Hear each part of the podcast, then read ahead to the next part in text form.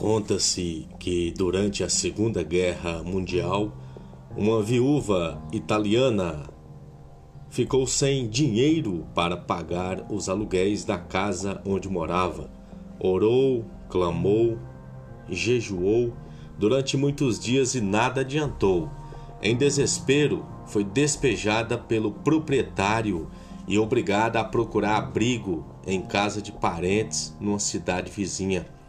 Logo após a sua saída, a cidade foi totalmente arrasada por um bombardeio nazista. Agora tudo ficou claro, não é? O silêncio de Deus foi para o bem.